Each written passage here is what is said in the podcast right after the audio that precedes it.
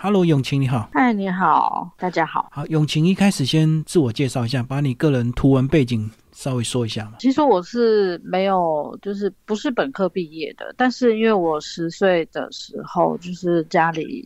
让我去跟一个老师学画画，然后其实那个老师他其实就是比较是引导创意的方式，所以那个时候就开始呃种下就是我想要小时候就想要当一个插画家的一个心愿，然后一直到长大之后工作了一段时间，我就决定开始去实行这个人生的计划跟理想。那时候工作或生活上是有什么转折，让你回头拾起这个儿时的一个梦想？工作上。的话，因为工作一直都是呃，就是家里在安排啊什么的。然后，但是因为我一直都很喜欢画画，然后有一天是看到一卡皮箱的插画家，然后他就是带着一卡皮箱，然后在敦南成品的的门口在卖他自己的画。然后我就觉得，哎，对，如果我我我也可以这样做。然后，如果我现在那一年我。二十岁，然后如果我现在不这样做的话，那我我很怕我到时候到老的时候会遗憾，然后又来不及去做这样。然后那时候后来有回头再去学一些美术的一些基础吗？后来没有，我觉得看展览是一件就是一个吸取能量的方式。很多人会问我说：“那看展览你不怕就是你的画风会像对方的吗？”可是我会觉得，对我来说，我会觉得那是一个能量，也是一个养分。对，然后呃，我会去创造自己的画风跟自己的绘本故事。所以大量的看展还是有帮助啊，哈，并不一定是就会模仿这样。还有，我觉得生活是一个很大的养分。就是像我这一本的话，就是一些里面就是跟有跟朋友的对话，然后呃，还有跟家人啊，然后自己啊，然后啊，还有一些感情的心得啊什么的，就是呃，很多都是灵感来自于生活。对啊，对，我觉得文字的部分真的就无法模仿，因为这是你个人生活的一些感触嘛。嗯，是。所以你已经陆续出版了三本，这是第三本。对，这是第三本。就说你在里面的这个图文搭配里面，其实有时候都会浅浅的、淡淡的，可是都会戳中我们现代人的一些心声，尤其在男女感情这部分。我觉得就像我刚刚说的，就是很多也朋友们也会问我说，你的灵感都从何而来？或者是像我的家人就问我说，呃，你的脑袋都在装些什么？可是因为我从我学生时期就很喜欢写作文，就是别人的作文课是两堂课，但我的作文课就是一堂课就写完了。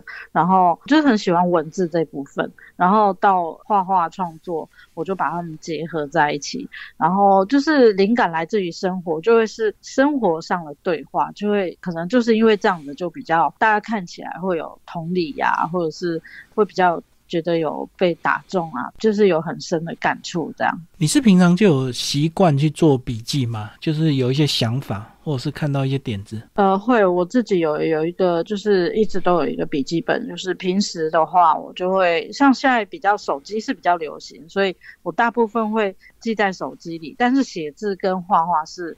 一直都是不会缺少的，所以你平常就是有有一些会先发布在粉砖，就对。对，有一些会发布在粉砖，但是因为粉砖有时候比较个人，然后就是会会忘记说那个粉呃，可能粉砖是大众化的，会有一些情绪上的感觉啊或感触什么的，有时候就会比较少去发在粉砖，然后个人的网页比较反而比较多。对，你是有点也是把它当做那个日记，对，就是想要把它分开，有一点分别啦。所以类似这样的一个图文是在个人是发的比较多，就对。图的话，个人会比较多一点。然后因为粉砖的话，粉砖就大部分是粉丝啊，或者是。比较是公众化的，就比较没有办法是，我觉得是有些很私人的图文啊那些的，就是太个人情绪了，就不会发在那边。所以你就是用个人跟比较公开来区别，就对。对，就是我觉得要要有区别，就是个人生活啊，比较能够不被影响到。所以这里面的一些文字，有时候也是你真的是你自己当下的那个心情，对不对？对，有时候里面其实有几篇是真的很个人的，然后我自己在看的时候，就是回看的时候，我都会觉得，我我怎么会把这一篇摆上去？这样对。你要不要挑一些来跟我们分享？嗯，好，有一篇在第四十一页，嗯第四十一页的说太少，像那一天有一个朋友，他跟我分享，他看完之后，他跟我分享，他说，对我们曾其实常常都呃说太少，说太少的原因是，呃，这篇的其实我我我念一下好了，就是我总是说太少，爱的太多，有时候让你误会了，真的很抱歉。我也正在练习好好把爱说出口。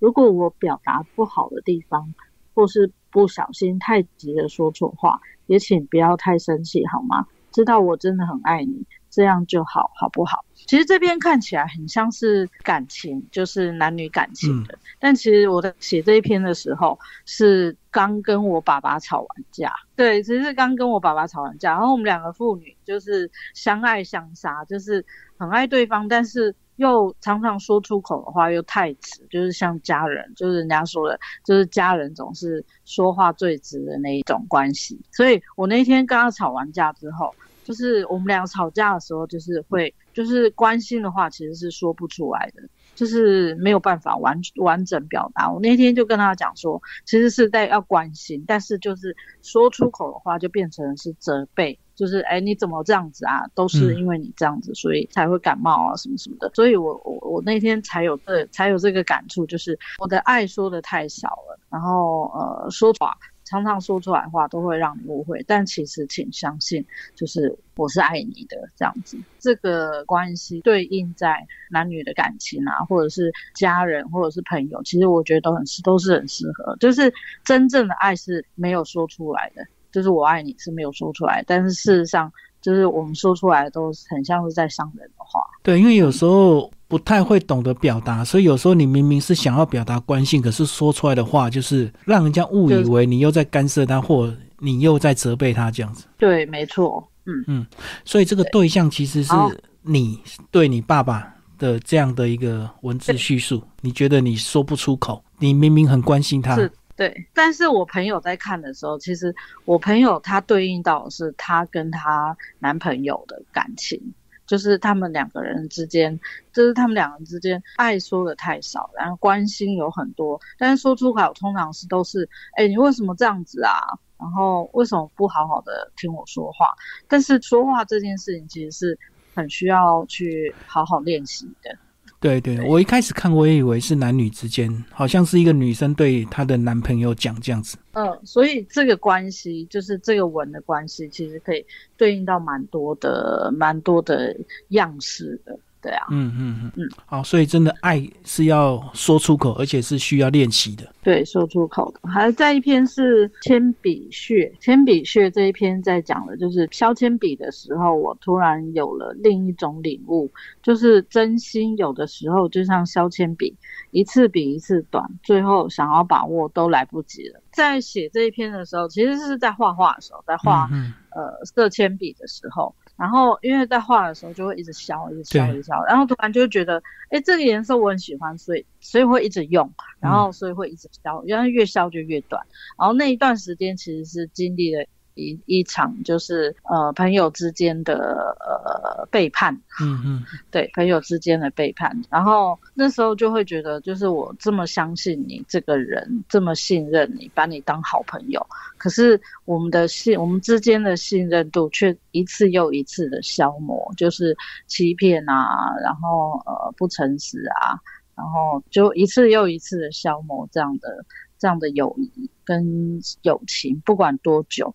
所以我觉得就是信任度就是很像在削铅笔，就是一次又一次，每削一次它就会削弱，它就会短一次，直到最后就没有了。然后你想要把握，你想要想要好好的珍惜，或者是再喜欢也没有用了。所以如果遇到这种状况，你会用什么颜色的削铅笔？然后它会用的特别快、特别短，是比较灰暗的吗？嗯，不是诶、其实我用的大部分是，如果是色铅笔的话，削比较多的是橘色、红色、粉红色，或者是天蓝色。这个都有点少女色诶，所以是你的画风本来就是这样。对，本来就是这样。嗯，可如果你心情不好的时候嘞，你会用什么颜色？就像刚刚你讲的这个背叛呢？背叛我会用墨绿色，嗯我不会用到，还不会用到黑色，因为黑色太绝对跟太沉重，我可能会用墨绿色，就是比抹茶色更深一点的颜色的绿色。就还没到这么沉重的生离死别，用黑色就对。对，因为它会比较像用墨绿色，会比较像是呃深潭的颜色，像是那个你去山里面，就是那个。那个水很深的那个颜色，就是就是那个深潭的颜色，对啊，嗯嗯嗯，像深渊一样，对对对，像深渊一样。有一篇特别想请你介绍哦，最南端，然后一百三十一页，这个好像是一个环岛旅行的故事，你自己个人有这样的经验吗？有啊。就是我自己环岛，那时候原本计划是十五天，可是因为第五天的时候到台东的时候就遇到了台风。嗯，那时候我问民宿老板说，如果我不住，因为我本来想要住在台东三天，但是然后因为遇到台风，我就问老板说，如果我不住，我直接就冲到花莲去，就是过苏花冲到花莲去。可以吗？他说不行，因为呃我可能会来不及。然后我说那如果我呃停留在这边的话，我大约会会耽搁几天。他说可能会到一个礼拜，会超过我的计划。嗯，那我就说那我如果现在呃回头的话，就回头就是往回走的话，回家，那这样子 OK 吗？他说这样 OK。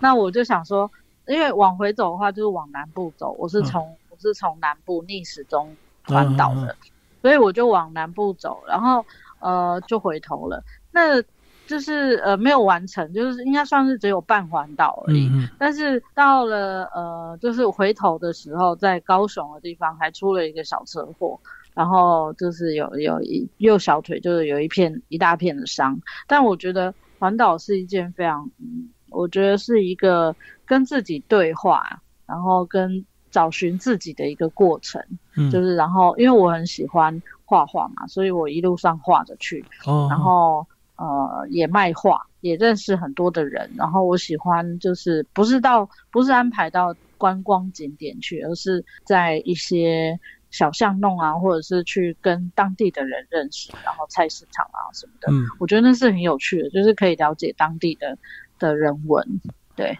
比较不一样，会比较不一样。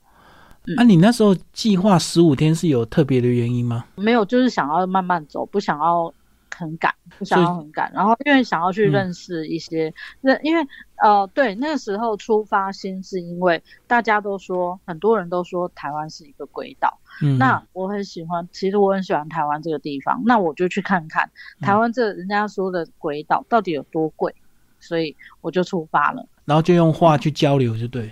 对，没错。嗯，所以那时候只有完成一半就折返回到高雄出车祸，然后留下了伤，到现在还看得到吗？呃，现在看不到，我用刺青把它遮起来了。嗯，对。可是我称它为，因因为我爸爸，我后来有让我爸爸知道那个伤，我跟我爸爸说没关系，我觉得那个是一个环岛的礼物带回来的礼物，对，但是老人家不太不太同意啊。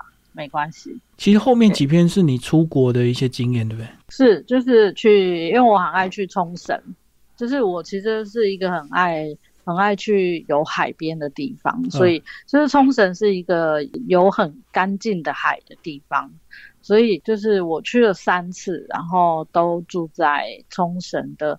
波上宫就是离机场还蛮近的，就是它叫做波上宫，是一间神社。然后它那间神社的旁边就有一个小海滩。然后旅行也是你这个画画非常重要的元素，对不对？边看边画。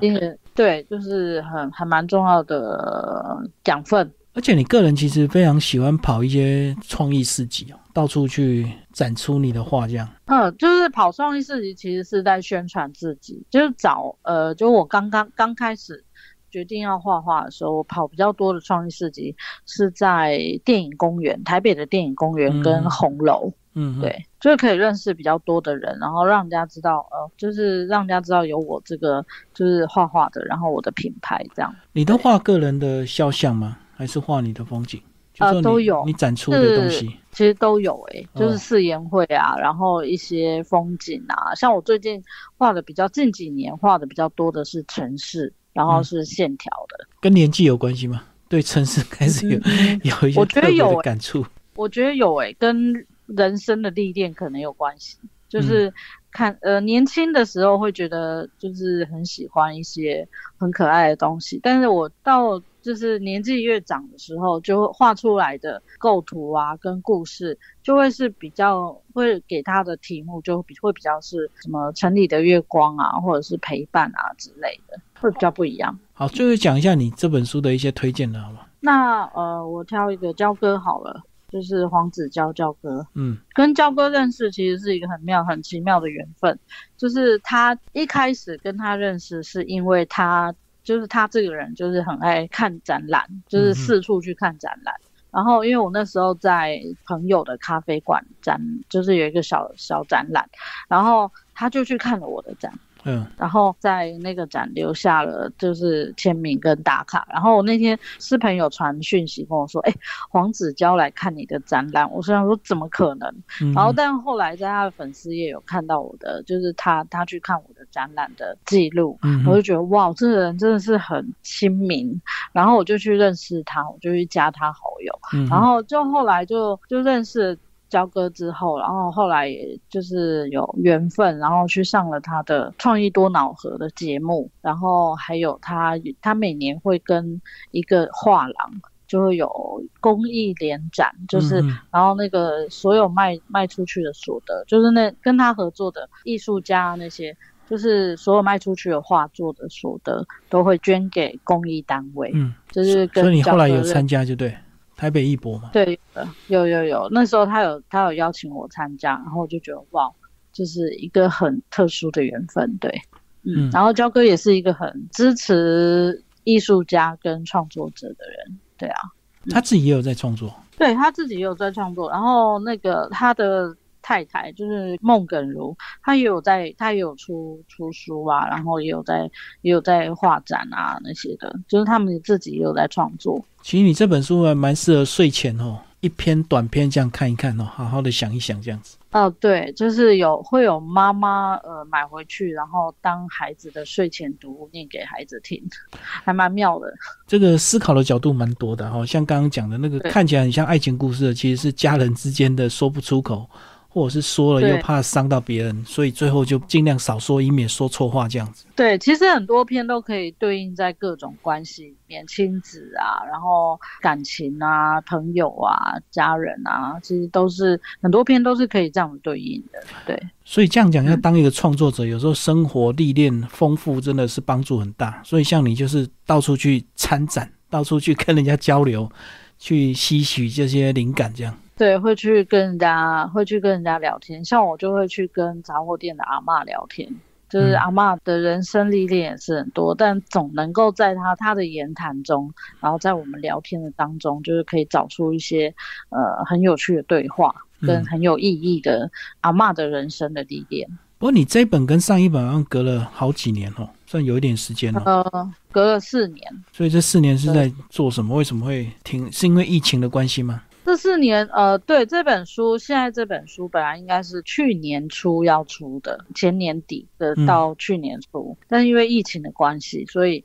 就是全部都就是延后了。但我觉得就是也蛮好的，呃呃，老天爷有他的时间，就是在这段时间，我就是也还是不断的在创作，然后就是也创作下一本书这样。好，今天非常谢谢永晴为大家介绍他的图文作品集第三集《防空洞是新的秘密基地》，布克文化出版。好，谢谢，谢谢。